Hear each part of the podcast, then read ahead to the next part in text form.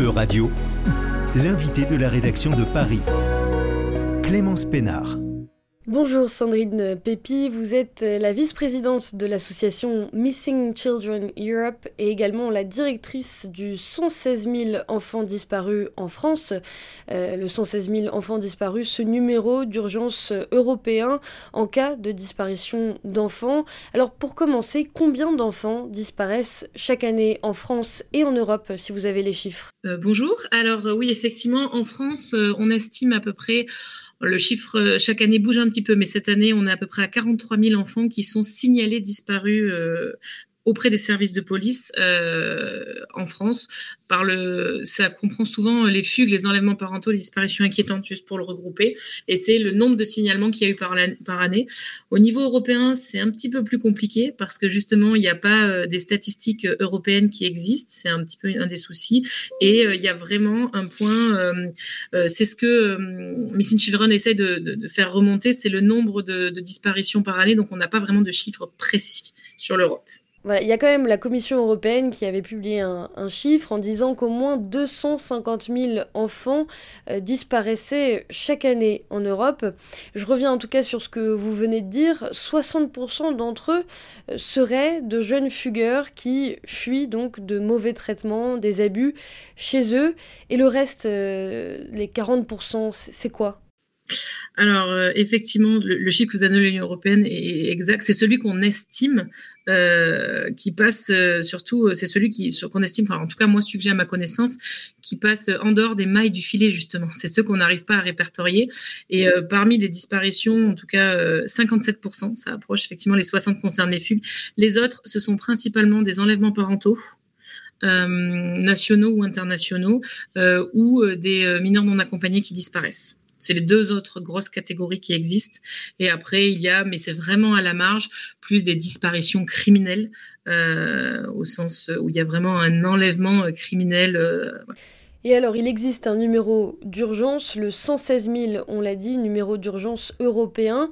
Comment fonctionne votre service? Alors oui, effectivement, il y a le 116 000 qui est un numéro d'urgence européen qui a été euh, en 2007, ça a été lancé et euh, aujourd'hui il est déployé dans une grande majorité des, pays d'Europe. Euh, on a tous un fonctionnement un peu différent. En tout cas, c'est une hotline qui existe et sur lesquelles les enfants ou les familles peuvent contacter quand ils sont concernés par une disparition disparition et parfois qui est liée à l'exploitation sexuelle, je le dis parce qu'en fait ça a quand même du lien dans les appels. Euh, et donc aujourd'hui, comment ça fonctionne? Alors vraiment, c'est vraiment très diversifié en fonction des pays parce que chaque pays a l'obligation de mettre en œuvre euh, ce 116 000, mais chaque pays le met comme il le souhaite, apporte les financements qu'il le souhaite et l'organisation qu'il souhaite. Euh, moi, je vais plutôt parler pour la France, comment ça fonctionne.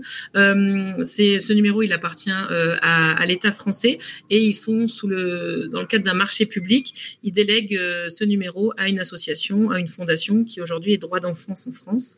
Et donc, c'est un numéro d'urgence en France, 24-24, 7 jours sur 7, où les gens peuvent composer le 116 000 et tombent sur des écoutants qui analysent un petit peu la, situation, s'assure qu'on est bien dans le cadre d'une euh, d'une disparition. Et après, on propose un accompagnement via la cellule de suivi juridique, administratif, éducatif ou psychologique. Euh, après, il faut savoir que quand une personne se trouve en Europe, peu importe où, à partir du moment où elle compose le 116 000, elle va tomber sur le 116 000 euh, local. C'est-à-dire si elle est en Espagne, elle va tomber sur le 116 000 espagnol. Même si elle est française, elle va pas forcément tomber sur le 116 000 français. C'est géographique, en fait, c'est localisé. Et puis 116 000 enfants disparus en France fait partie de la fédération européenne Missing Children Europe, une fédération qui travaille avec euh, donc de nombreuses associations aux quatre coins de l'Europe. C'est ça. Aujourd'hui, Missing Children Europe est représenté, enfin représente en tout cas 31 euh, organisations qui est présente dans 26 pays. Elle n'a pas forcément tous les 116 000 qui sont dans le dans le dans Missing à l'intérieur de Missing Children Europe, mais par contre, euh, effectivement, il y a d'autres associations qui n'ont pas le 116 000 mais qui travaillent sur les disparitions d'enfants. Euh, donc aujourd'hui, voilà, c'est 31 ONG dans 26 pays d'Europe. Europe élargie, puisqu'on a l'Ukraine quand même qui fait partie, euh, pour ne citer que lui, mais il y en a d'autres, euh, qui fait partie euh, des ONG qui sont concernées. On va en parler tout de suite de l'Ukraine, mais juste pour revenir à Missing Children Europe, c'est donc une fédération pour qu'il y ait une meilleure coordination entre les pays. voilà, si jamais un enfant français disparaît en Belgique, en Espagne. Alors il y a un gros travail de coordination et de ce qu'on appelle les cross-border cases, justement pour essayer qu'on communique, mais alors directement entre nous, on passe pas forcément par Missing Mais ils ont donné les outils pour qu'il y ait une communication plus fluide. Il y a des réunions régulières qui se tiennent euh, au minimum une fois par année, voire plusieurs fois. Il y a des, euh, ils aident aussi à, faire monter en compétence les professionnels sur différentes thématiques. Donc il y a souvent des webinaires et des rencontres qui peuvent se faire. Ils favorisent tous les échanges en fait entre les 116 000, coordonnent euh, et également à une grosse action de plaidoyer quand même autour de ces disparitions et d'exploitation sexuelle et travaillent tout autour de l'identification des causes, des conséquences et comment mieux les adresser et eux, c'est vraiment cette fonction de plaidoyer, de coordination et de nous mettre en réseau finalement. Parce que c'est grâce à eux que les 116 000 arrivent à, communiquer. On pourrait hein, communiquer directement, mais le fait qu'il y ait une, on appelle ça des, fédérations euh, umbrella federation, enfin parapluie comme ils appellent euh, finalement, et qui permet un petit peu de, de, fédérer, de coordonner tout ça. Même s'ils n'ont pas de supériorité hiérarchique, chaque 116 000 est indépendant, mais quand même, ça fait quand même un effet en effet, ouais, une émulsion aussi, puis un travail assez important autour, de, autour des disparitions. Et puis donc le 25 mai, c'est donc la, journée internationale des enfants disparus. C'est une journée pour ne pas oublier, euh, mais aussi pour mobiliser. Alors euh, effectivement, cette journée, elle est là, euh, c'est une journée un peu de commémoration déjà, en la mémoire de tous les enfants disparus qui n'ont pas pu être retrouvés. Donc il y a vraiment cette journée-là, elle a vraiment initialement été créée pour ça vraiment en commémoration. Et aujourd'hui, on s'en sert aussi pour euh, mobiliser, pour sensibiliser au numéro, parce que ce numéro, il est pas du tout connu, euh, ou peu, en tout cas pas assez. Euh, et donc l'idée, c'est vraiment que le grand public s'en saisisse et le connaisse. Euh, il y a plein d'actions qui sont faites en fonction des différents 116 000. Il y a des séminaires qui sont organisés. Il peut y avoir des actions de, plaidoyer spécifiques sur une thématique. Pour la France cette année, comme l'année dernière, en raison aussi de la pandémie, on essaie de faire des événements physiques. Euh, mais bon, ça a été compliqué et on avait déjà lancé ça l'année dernière. Bon, on, fait des communiqués auprès des, médias, euh, on essaie de, de, des spots publicitaires qui euh, apparaissent pendant la semaine sur différentes chaînes de télévision. Et comme l'année dernière, et on l'a fait encore cette année, on a un live caritatif avec des streamers. En fait, c'est le Streaming for Kids euh, qu'on a lancé l'année dernière avec un petit groupe de streamers de Lille euh, qui nous aide justement et qui stream pendant trois jours euh, à euh, alors à sensibiliser, informer parce que la communauté qui suit ces streamers sont des jeunes, donc il y a quand même tout un volet prévention parce que pendant les trois jours, les professionnels, y compris moi, interviennent, font des petites expliquent ce qu'est le 116 000, la sensibilisation, renvoie vers nos actions. Et ça participe aussi à une levée de fonds, à la collecte de fonds pour le pour le 116 000 disparus. Et quand vous dites sensibiliser les jeunes, qu'est-ce que ça veut dire sensibiliser aux enlèvements? Alors, on sensibilise de différentes factions en, fonction de la disparition, parce qu'en fait, euh, on dit sensibiliser aux disparitions, mais c'est trop vague, parce que la disparition dans le cadre d'une fugue, dans le cadre d'un enlèvement parental ou une disparition euh, criminelle, type enlèvement d'enfants, comme on peut avoir la représentation, oh, c'est pas du tout la même sensibilisation. Pour les enlèvements parentaux, c'est un petit peu compliqué de sensibiliser les enfants quand même, parce que c'est vraiment dans le cadre d'un conflit parental et qui sont pris dans ce conflit et je pense ne voient pas forcément, pour les plus grands, il peut y avoir voilà des petites choses qui peuvent. Mais bon, pour les enlèvements, c'est un peu compliqué de les sensibiliser. Par contre, on peut sensibiliser, faire de la prévention auprès des parents en leur donnant un petit peu des éléments qui pourraient, euh, en tout cas, pressentir un enlèvement. Il y a des choses. Donc ça, on travaille plutôt avec les parents.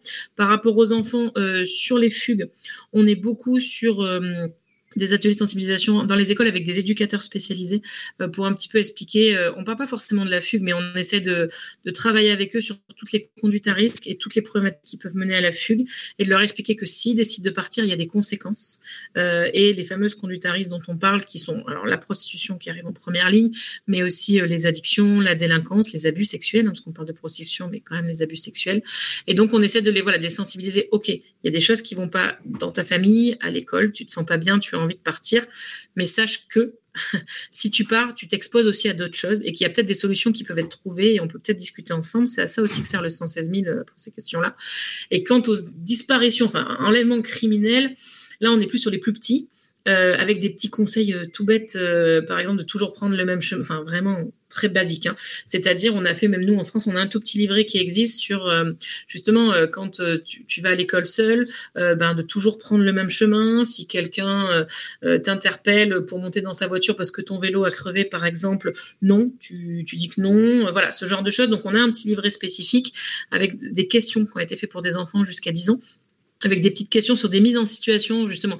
Le vélo euh, crève. Euh, il y a un ami qui dit ah, ben, ce chemin est plus court, on passe par là, et on voit avec l'enfant comment il peut travailler autour de ça. Donc la sensibilisation, pour moi, n'est pas la même. Bien sûr, en ce moment, en Europe, euh, vous l'avez mentionné, hein, l'invasion de l'Ukraine par la Russie, ça conduit à ce que des milliers d'enfants disparaissent. Euh, vous avez d'ailleurs euh, conduit un rapport, Missing Children Europe a conduit un rapport. Les deux premiers mois de la guerre, il y a eu plus de 2000 cas d'enfants ukrainiens disparus répertoriés. C'est bien ça?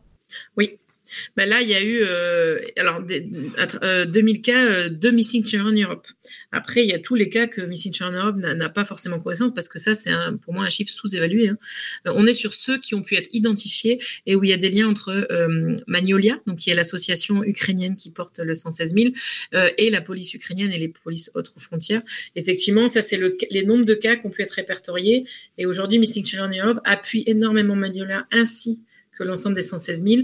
Euh, il y a une réunion hebdomadaire tous les mardis sur des points, sur des on vient d'en faire une juste avant là pour le coup, euh, euh, des points spécifiques, des situations spécifiques également. Et, et Missy a aidé en mettant en place une base de données pour répertorier tous ces enfants, appuie Magnolia sur ces questions-là. Et ensuite, il y a une page sur leur site internet, Missing Children Europe, qui met à jour toutes les disparitions d'enfants. Selon vous, c'est suffisant ce que font les pouvoirs publics français par rapport aux enfants ukrainiens? Les pouvoirs publics français. Euh, aujourd'hui, il y a quand même plein de choses qui sont mises en place pour l'accueil euh, euh, des enfants ukrainiens en France, mais dans d'autres pays également. il y a vraiment une coordination qui se fait aujourd'hui. alors en fait, nous en France, on a moins d'enfants qui sont arrivés à l'heure actuelle que dans d'autres pays frontaliers de l'Ukraine qui sont confrontés quotidiennement et depuis le début à des arrivées en masse d'enfants ukrainiens non accompagnés, qu'on peut appeler non accompagnés, en fugue. Parfois, sont en fugue. On a des situations. Alors nous aujourd'hui, pour ce qu'il y en a très peu finalement de recensés. en France. Pour le, aujourd'hui, il y a quand même quelque chose qui fonctionne assez bien en France dans une prise en charge qui peut être faite assez rapidement auprès des, services de l'ASE française. Après, la difficulté est la coordination entre les pays pour moi, plus que ce qui peut être fait en interne et euh, la coordination entre les pays, l'enregistrement de tous ces enfants partout où ils passent pour que derrière on puisse au plus rapide, dès que ça se sera un peu calmé conflit entre la Russie et l'Ukraine, euh, de cette guerre, euh, qu'on puisse tout de suite les réunir avec leur famille. En fait, c'est ça. C'est ça qui va, à mon avis, où il va falloir travailler beaucoup plus et qui la coordination va être très importante. Merci beaucoup, Sandrine Pépi. On le rappelle, vous êtes la vice-présidente de l'association Missing Children Europe, euh, mais également la directrice du numéro d'urgence européen en cas de disparition d'enfants. On le rappelle, le 116 000 enfants disparus. Merci à vous. C'était l'invité de la rédaction de Radio. Retrouvez dès maintenant les podcasts de la rédaction sur euradio.fr.